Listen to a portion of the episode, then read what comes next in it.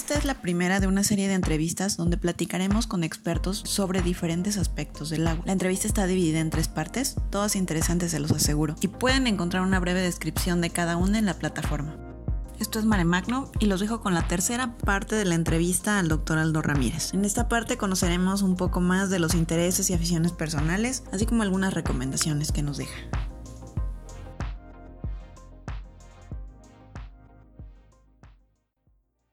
Además de lo profesional, ¿qué hobby tiene usted o qué aficiones? ¿Coleccionar algo? me van y me vienen muchas veces luego. El, el, propio, digamos, eh, eh, desarrollo de, tecnológico de la humanidad ha ido matando también algunos hobbies, ¿no? Porque, por ejemplo, eh, yo solía coleccionar este, estampillas postales. ¿no? Y entonces ahora, ¿quién utiliza un timbre para mandar una carta? ¿no? Bueno, pues eso, ese, ese hobby quedó, que quedó este, por ahí guardado en cuanto se empezaron a generar los correos electrónicos. ¿no?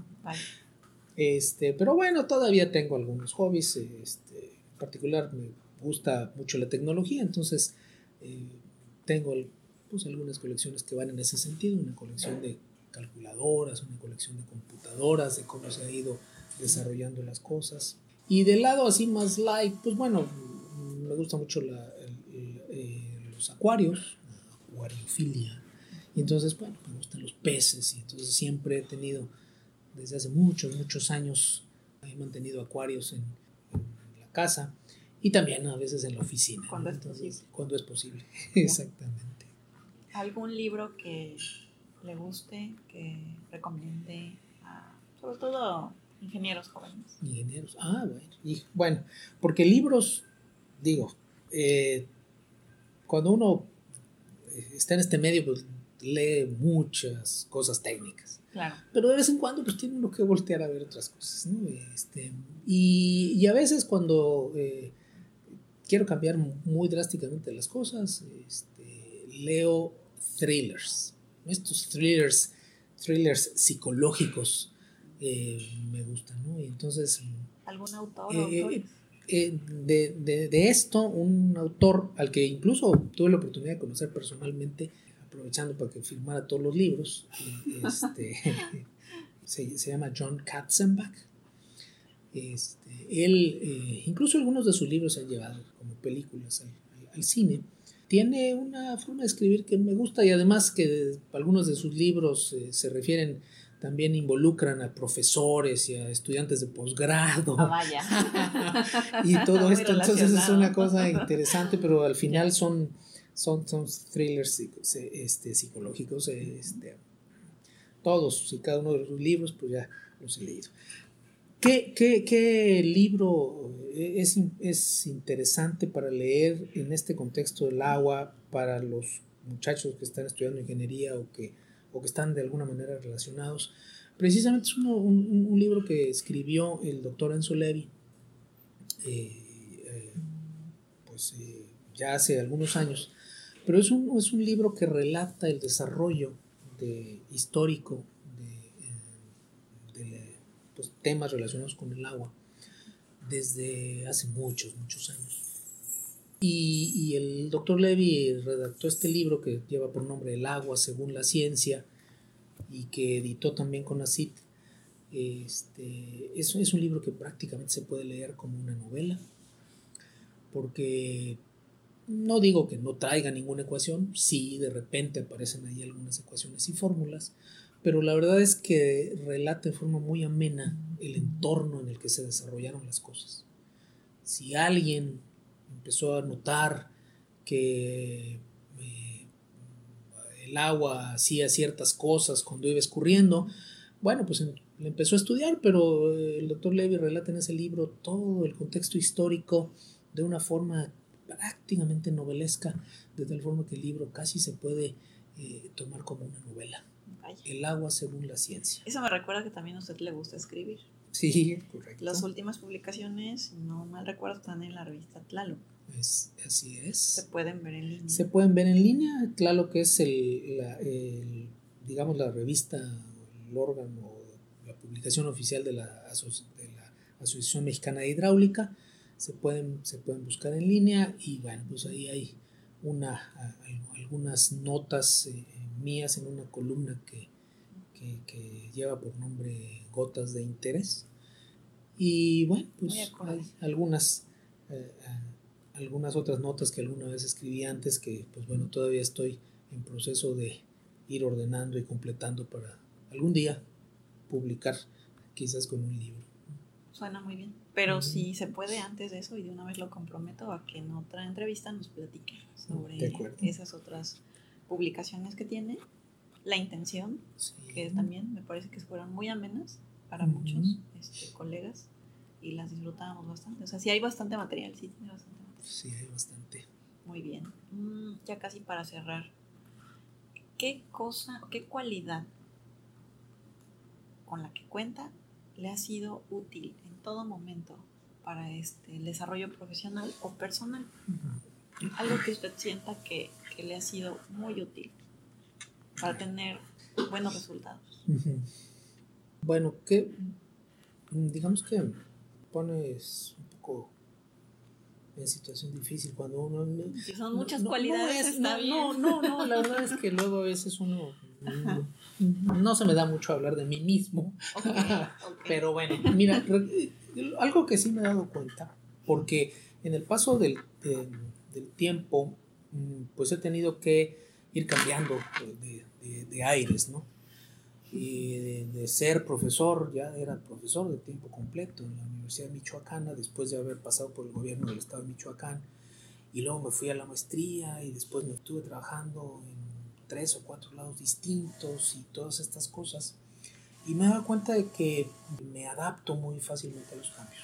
Yo creo que eso ha sido un factor importante en que, eh, en que me haya ido bien, digamos, en, todos sentidos. ¿no? Entonces no me cuesta mucho trabajo o, prácticamente nada eh, empezar una, prácticamente una nueva vida en otro lado con otras situaciones. Eso es una. Y otra es que siempre pues he tratado de, em, de ver todo con un buen ánimo. Este, ya trato más bien de ver las cosas positivas que las negativas y siempre procuro estar de buen humor. Pienso que el buen humor es eh, contagia y trae también el buen humor. Y siempre luego a veces les digo a los muchachos em, en las clases, sobre todo a los que van a egresar, pues que la vida allá afuera no va a ser tan fácil, hay que trabajar mucho y hay que esforzarse y no esperar nada más a la buena suerte. Pero siempre les digo que ese trabajo, aunque sea muy fuerte, lo traten de hacer con buena cara. Porque si uno va por la vida sonriendo, pues lo más probable es que reciba sonrisas de regreso. Y si uno va enojado, como alguna vez leí, eso pues lo único que le va a dar a uno son arrugas en la cara.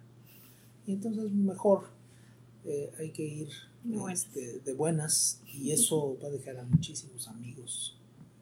Esa es la cosa. Eso sí, lo creo. Exactamente. Bueno, mm, ¿hay algo que cambiaría a lo largo de estos años que hubiera hecho diferente? Mm, no, no, como que muchas veces no, no trato de no pensar en eso. Yo pienso que, la, que este, la, la, vida que he tenido ha sido muy satisfactoria en muchos sentidos. Me queda una espinita, sí me queda una espinita. Yo no diría que es algo que quiera cambiar, sino que es como una espinita, que es que pues no, nunca estuve en estudiando, por ejemplo, en el extranjero. Sí he tenido algunas estancias, no tan cortas, y bueno, gracias a, los trabajos que he tenido he podido viajar a, muchos lados, pero nunca, nunca con fines, digamos, de, de obtener un grado. De, obtener un grado en el extranjero. Que no creo que sea difícil para usted. A lo mejor no. no. Eh, eh, pero la verdad es que eso a lo mejor fue digamos, como que una espinita. Eso me deja una duda. ¿Qué papel ha jugado para usted que el inglés no sea problema? Que sea algo, una herramienta más que domina sin problema. es, es, importante. A, mí en particular, pues eso me ha, eh, abierto, digamos, no, a lo mejor no es un, una, una, apertura de muchas puertas, pero sí una apertura de muchas relaciones. Es mucho más fácil este, establecer contactos y, participar en proyectos eh, con, con, investigadores de, otras, de otros países. no debe ser una barrera para, para alguien profesionista y mucho menos para alguien con un posgrado. Yo creo que debería ser perfectamente otra cosa más que debemos una Cosa, es un requisito más, ¿no? Eso eh, te permite difundir lo que estás haciendo, este, por supuesto, pues conocer todo lo que de primera mano y todo lo que se está gestando de cambios, este, eh, debería ser así, ¿no? y, bueno, pues ahora esto pues ha sido eh, tan importante pues que ahora lo que procuramos también es ir formando a los, a los y nuevos ingenieros eh, también eh, de una vez eh, en algunas materias en inglés. ¿no? Que se suelten. Cierto, usted imparte una materia en inglés. Yo imparto, exacto, imparto hidráulica general en, en inglés. Y esa es un poco la, la, la, idea también de eso. Retomando nada más un hilo de este punto, publicar, ¿qué tan relevante es para alguien en este campo publicar?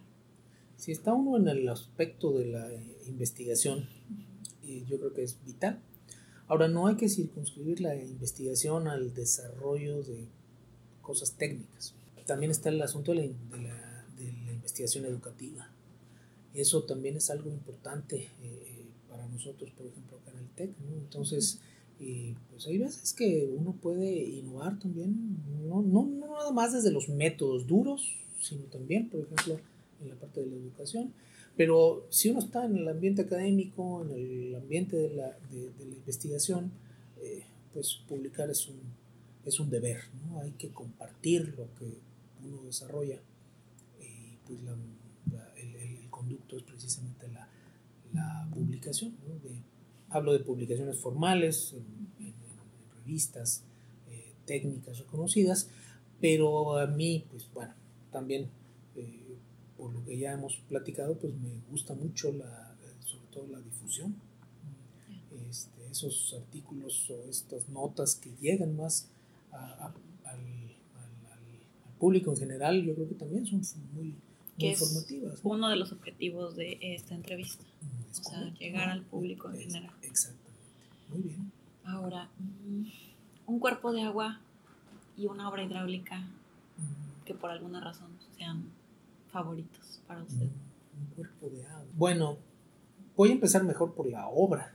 Yo creo que, hablando de obra, la presa de control de avenidas, la cortina de control de avenidas, o lo que aquí localmente en la zona de Monterrey le llaman la cortina rompepicos, o a veces le dicen la presa rompepicos, es, es, es particularmente este, interesante para mí porque eh, pues estuve metido desde hace muchos años en las primeras, eh, eh, digamos, ocasiones en las que se comentó de la posibilidad de construir una, una, estructura para el control de las avenidas con fines de evitar daños por inundaciones en la zona de, de Monterrey. Eh, esa, esa, obra fue construida y ha operado, eh, pues, eh, al menos en un par de ocasiones en eventos importantes aquí y, y, bueno, pues ahora por las razones de mi actual trabajo, pues estoy muy cerca de ella, así que pues de vez en cuando todavía uno darse una vuelta a, volver a saludarla en vivo, ¿no? Entonces, eh, esa obra puede ser importante. Cuerpos de agua. Bueno, yo nací muy cerca de un cuerpo de agua, que es el, lago de Cuitzeo en Michoacán, así que nací muy cerca del agua. Sin embargo, no me ha tocado estudiarlo. El cuerpo de agua en donde he hecho más, más, más estudios, eh, eh, pues ha sido eh, la zona del Grijalba, en, en, la parte de todas las cuencas aportadoras a Villahermosa. Esa es una ciudad que conozco porque pues, he estado muchas veces en Villahermosa con estos fines. Así que pues diría que a lo mejor el Grijalba es uno de los interesantes. Y, y, bueno, pues yo creo que sí. Últimamente pues he estado mucho con el río Santa Catarina, aquí cruza Monterrey también haciendo muchas cosas. Así que ya también le estoy tomando aprecio, aunque es un río que no, que muchas veces no lleva agua. Que no parece río. Que no parece río. ¿Algún mensaje que quiera dejar para el público en general que nos va a estar escuchando? Pues porque es importante que sepamos del agua, que es el objetivo de, de, esta serie de entrevistas que estamos planeando, que va a ser con mucha de su ayuda, porque se desconocen las cosas más básicas, las cosas que están generando conflicto. Y no es una materia que nos den, o sea, no es algo que veamos en niveles básicos o incluso la gente que estudia ya temas relacionados, no sabemos, ¿no? Dónde llueve más, dónde llueve menos. es algo que lo ve gente que se especializa. Entonces, ¿qué, le diría a esas personas que, que, nos van a escuchar y que no sabían muchas de estas cosas? Digamos desde la educación básica, en algún momento, pues mencionan al agua y el ciclo hidrológico, pero la verdad es que yo creo que todavía no se le ha dado el valor que tiene. ¿no? La mayoría de la gente da por, por sentado eh, el hecho de que puede abrir la llave o el grifo y pues ahí tiene el agua, ¿no? sin saber pues todo lo que implica tener, tener ese, ese servicio en su casa. hablamos de las fuentes de abastecimiento, hablamos de todas las de toda la infraestructura que se necesita para darle la calidad adecuada, para llevarla a todos sea, no se puede valorar lo que no se conoce. Es, ese es, es ese asunto, ¿no? Es el valor, es el valor y la, y, la verdad es que hasta que esa parte la dimensionamos bien, entonces, pues ahora sí, ¿no? Eh, el cuidado pues, va a ser una cosa todavía más obligada. ¿no? Siempre se ha hablado mucho de la cultura del agua y el uso eficiente, y yo creo que pues, ha habido avances en ese sentido. Eh, en, en el entorno en el que estamos viviendo, con una alta incertidumbre en el futuro, los cambios globales, esto debe ser una cuestión obligada, el uso, el, uso más racional y eficiente. Y, en la medida en que le demos ese valor, pues la vamos a, eh, la vamos a, cuidar más. Igual las autoridades podrían priorizar esos temas. Que ahorita, por ejemplo, tenemos la ley general, ¿no? que no se ha llegado a algo y, no es algo que se tenga en agenda para ya. Eh, sigue un poco este asunto de los... Eh, digamos, de esos ejercicios este, pues, tendientes al, al, desarrollo de la nueva Ley General de Aguas, pero la verdad es que es un ejercicio que ha ido demasiado lento y que no se ve para cuando pudiera tenerse algo, ya cristalizado. ¿no? Este, hay que seguir dando seguimiento a esos temas. Bueno, pues muchas gracias, doctor. Gracias. Muchas gracias por su tiempo y vamos a tener otras sesiones seguramente. Con todo gusto.